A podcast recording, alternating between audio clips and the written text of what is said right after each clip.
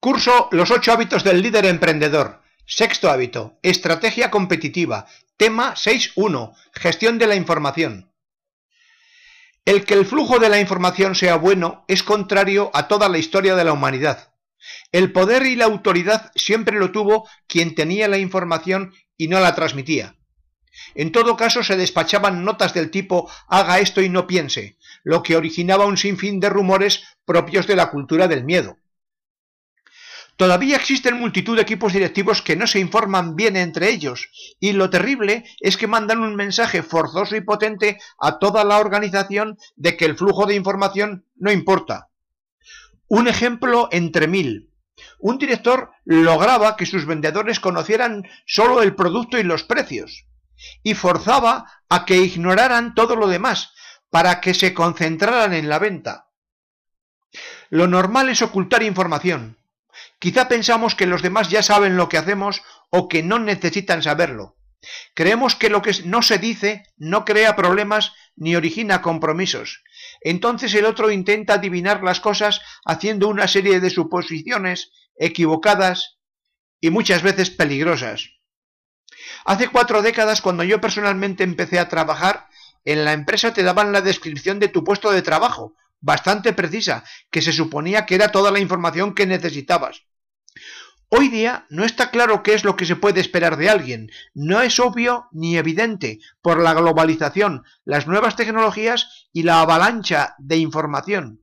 Por eso ahora tiene uno que ser capaz de dirigirse a sí mismo, lo que implica, primero, pararse a pensar lo que se puede esperar de él, y segundo, comunicarlo, para que lo sepan los demás.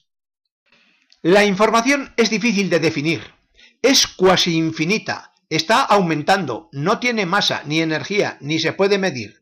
Es gratis, accesible a cualquiera, tiene imagen atractiva, estamos ávidos de ella, y si no se controla es un monstruo vivo sin cabeza.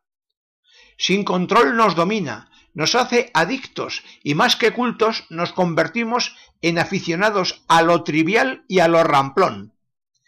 Sin embargo, un líder emprendedor la domina, identifica su exceso, la somete a la razón y le da sentido, para darle energía positiva al comportamiento y realizar un buen trabajo.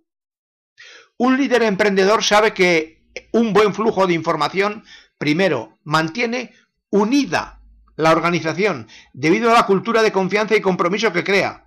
A la organización, por cierto, no la une la autoridad ni la propiedad. Segundo, logra que cada profesional tenga información sobre su propio nivel de rendimiento, lo que aumenta mucho su productividad. Y precisamente esa información sí es importante.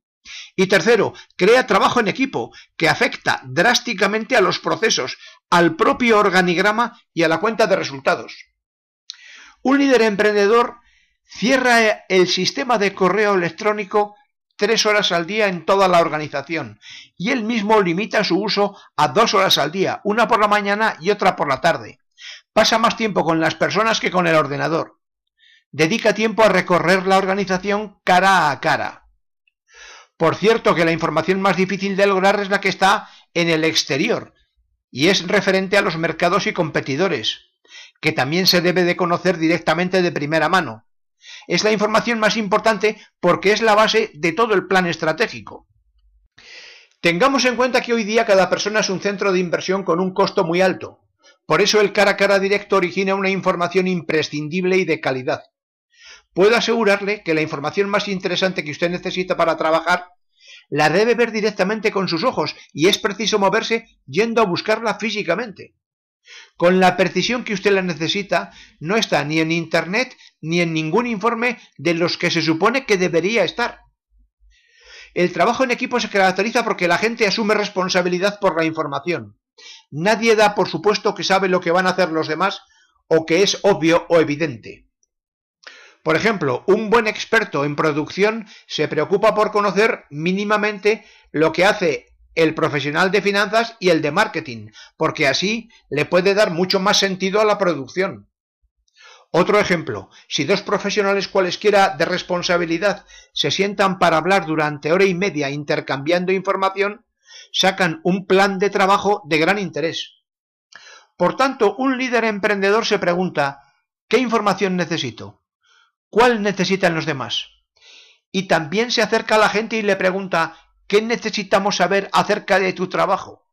Y también ¿qué necesitas tú saber acerca del trabajo de los demás? Pero a veces no lo hacemos porque todavía no sentimos que sea nuestra responsabilidad. Muchas gracias por su atención.